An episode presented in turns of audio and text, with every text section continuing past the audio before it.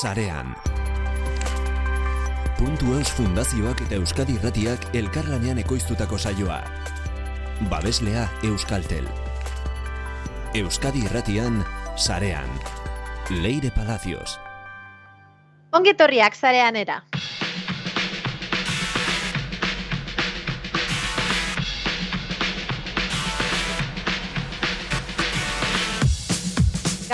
babesaren inguruan arituko gara. Babesa lan eremuan. Irudikatzen alduzu nolakoa izan daitekeen errealitate virtualeko desfibriladore bat erabiltzea. Teknodidaktika prestakuntza eta teknologia berriak lan arriskuen prebentziorako enpresa bizkaitarrak ikastaro virtualak ematen ditu maialtuetan egiten diren lanei, makinen maneiuari eta lehen sorospenei buruz. Azier eguren txurruka gerentearekin hitz egingo dugu.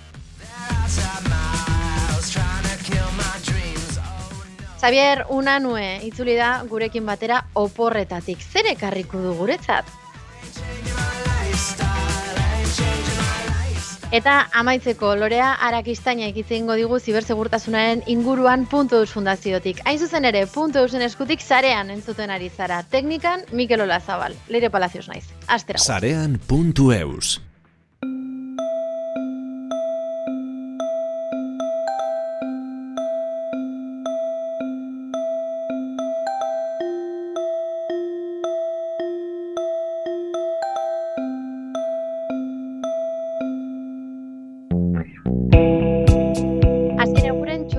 teknodidaktikatik. Kaixo, ongetorri. Kaixo leire. Azier, teknodidaktika berez, enpresei makinaria saltzen hasi zuen ibilbidea, baina nola sortu zen babes ikastaroak emateko aukera? Bueno, makinaria berez e, e, ma, ma, se- segurtasuna makina, makinaria, makinaria hori e, erabiltzen, hori izan ideia. Orduan Mhm. zen, bai, makinarien erabilera, baina beti erabilera segurua. Hau da, nola, nola maneiatu era seguro baten. Hori izan e, aurreneko helburua eta oraindik ere e, horrari gara. E, makinaria asuntoan, ba, makinaria mm, tipo guztiak ikusten ditugu eta helburua da hori, makinaria, makinaria horrekin jentea ba, istripok ez izatea, hori da helburua. Makinaria hitz egiten dugunean, zer nolako makinetaz hitz egiten ari gara?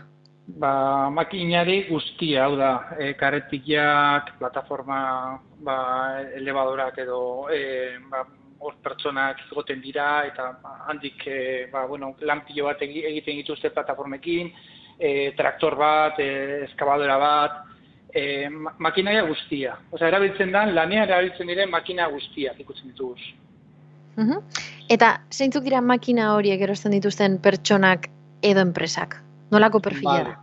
E, makina, makina hauek edo erosi edo alokatzen dituzte. Orduan, e, kasu askotan e, erabilera oso puntuala da, e, ba, adibidez, ba, bueno, ba, pare bat egunetarako, edo hilebete baterako, edo baita ere urte baterako, eta e, enpresa askok e, erabakitzen dute hori alokatzea.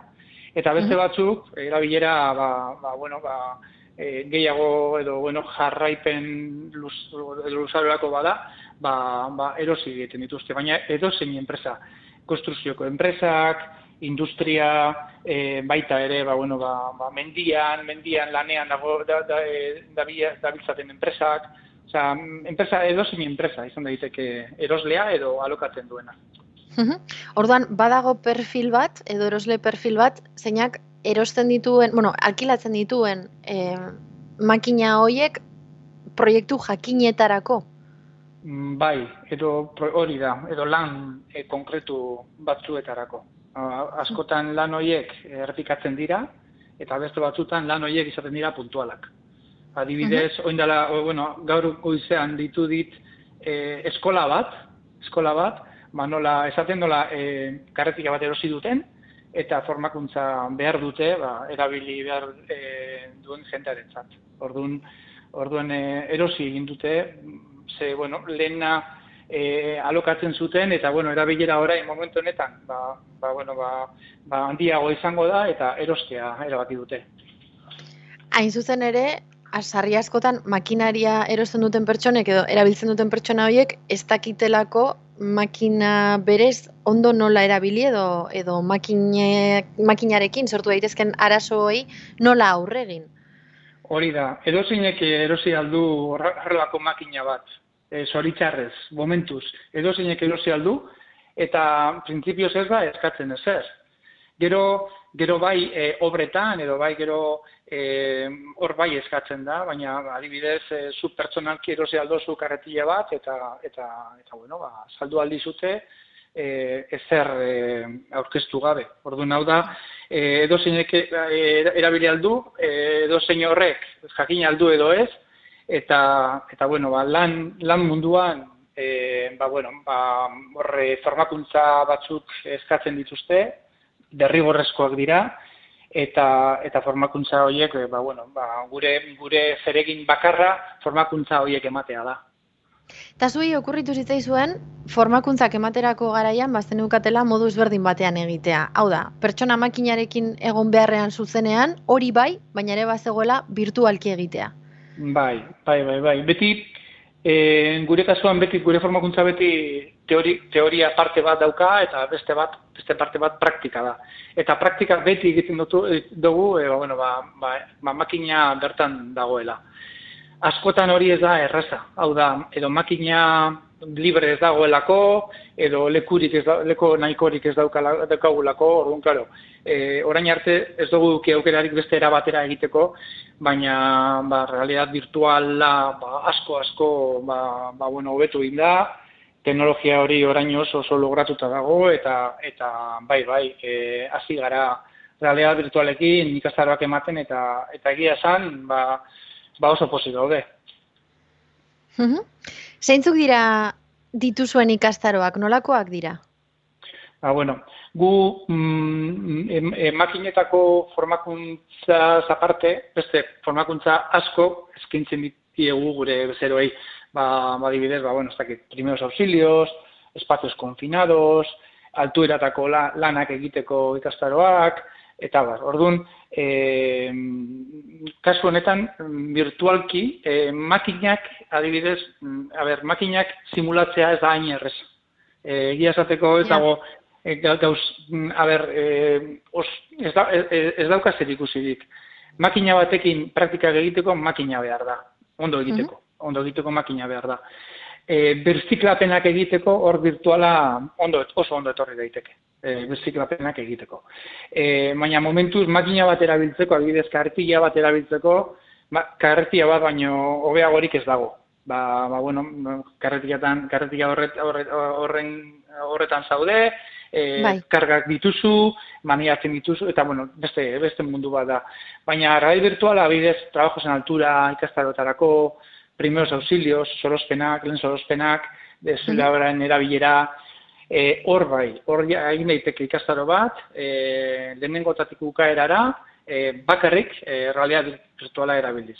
Bai. Eta nola, nola erabiltzen da, nola aplikatzen da, errealitate ba, virtual hori ikastaro bai. hauetan? Ikastaroak presentzialak dira, e, hau da, e, irakasle bat egon behar da, e, e, bertan, gela baten egon behar gara, ikasleak egongo dira, asko jota, ba, gu sortzi, beratzi, e, ba, ikasle jartzen dit, ora muga bezala jartzen dugu eta tamaina horretako talde bat eta bai. eta daukagu ekipo bat eramaten dugu, ekipo hori da bueno, ordenadore bat, e, gero e, e, betaurreko batzuk, betaurreko batzuk eta gero ban mando batzuk.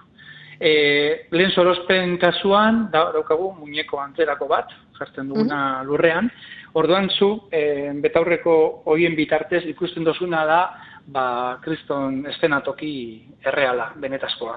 E, bai.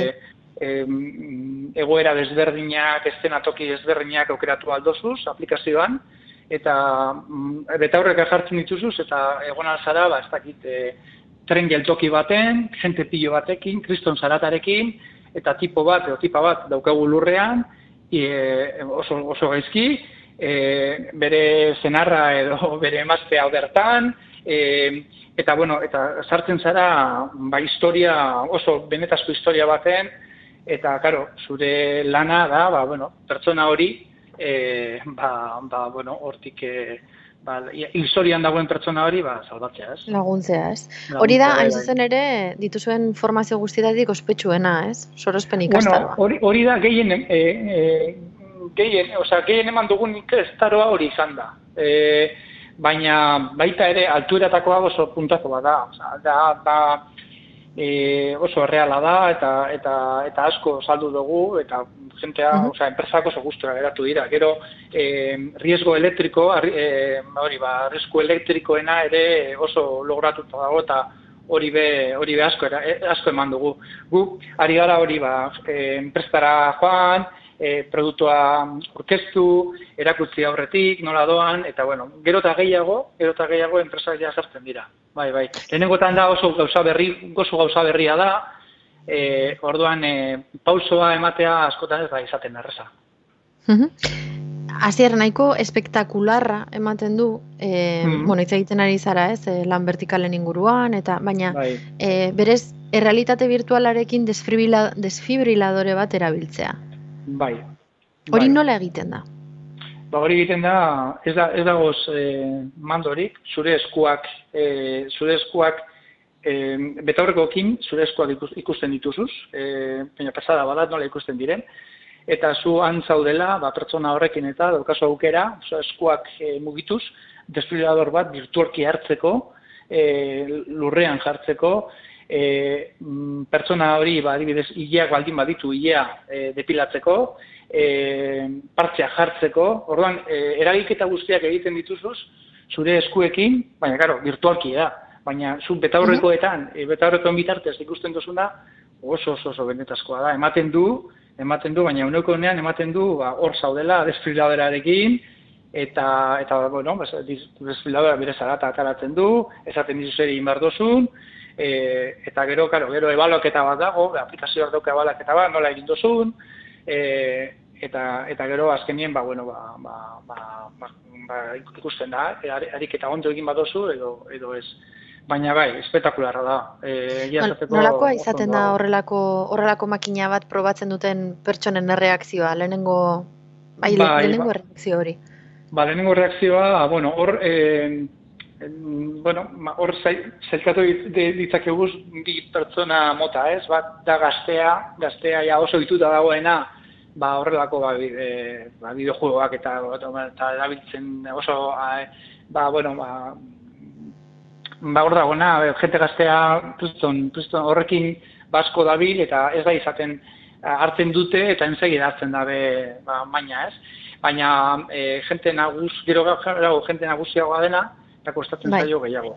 Baina lehenengo reakzioa da, ba, puf, gainera lehenengo ariketa bat egiten dugu, e, ba, bueno, oso bizuala dana, ba, zagoz esten atoki baten, eta lehenengo ariketak egin egiten dituzu, eta lehenengo e, ba, sensazio hori da flipantea da. Ba, jo, ba, bitu ez, ematen du, ba, ba ez dakit, beste planeta baten zaudela, ikusten dituzu, ba, eta guztiak. Eta zaude gela mhm. baten, e, gela normal baten, jentea daukazu e, alboan, baina baina eske betaurreko bitartez ikusten duzuna beste mundu bada eta sartzen zada mundu horretan. Ja. Zuei nola okurritu zitzaizuen teknologia hau erabiltzea? Ba, teknologia hau berria, berria da, baina justo kasualitatea, te, ba, bueno, en Bilbon enpresa bat dago, Ludus izenekoa, eta beraie, beraien produktu bat da hau. Gure produktua, guk erabiltzen dugun produktua beraiena da. E, beraiek eginda eta ezagutu genien, e, ba bueno, ba hitz egiten hasi ginen eta bueno, nola enkajatu daiteke hau eta bestea eta eta hasi ginen gure bezeroei proposatzen, probak egiten eta hortik hortik urten zen. Ni bueno, claro, etengabe ari zela gauzak ikusten, zer dagoen hortik, bestetik, azkenean e, ba, bueno, ba, ba, ba, bueno, informazio oso, informazio, informazio egotea oso importantea da, orduan, ba, bueno, ba, ba horrela izan, eh? horrela izan. Eta orduan bada errealitate areagotua erabiltzea gaur egun bogan dagoen gauza bat horrelako ikastaroetan, edo, edo zu bereztia da? E, mm, a ber, ikastarotarako behar bada ez, baina prebentziorako ni bai ikusten dut aukera bezala. Bai, uh ba, kamarak jarri, e, informazio hori, ba, ba bueno, oso, inter, bai, hori, hori ere dago, eta ni ikusten dut prebentzio munduan horrelako e, ba, gauzak sartzea. Pizkanaka, pizkanaka, sartuko dituzte igual enpresa hondietan, e, probak egiteko eta bar, baina bai ikusten dut. Gainera, kriston, hor, hor dago kriston kanpoa eta aukera asko dago zor. Gainera, aipatu duzu, ez? Realitatea areagotu honek aukera ematen duela e, eszenario ezberdinak sortzeko. Hau da, pertsona bai. bati desfibriladorearekin bizitza salbatzen diozunean, ez diozula beti egoera berdinan salbatzen. Hori da, e, hori da. Ez hori da gainera ba, realitatea, ez? E, ez, ez da berdina, ba, bueno, kalean egotea, bakarrik egotea edo jentarik egotea, e, etxean egotea edo bulego baten, orduan hori, estenatoki desberdinak eta baita ere egoera desberdinak.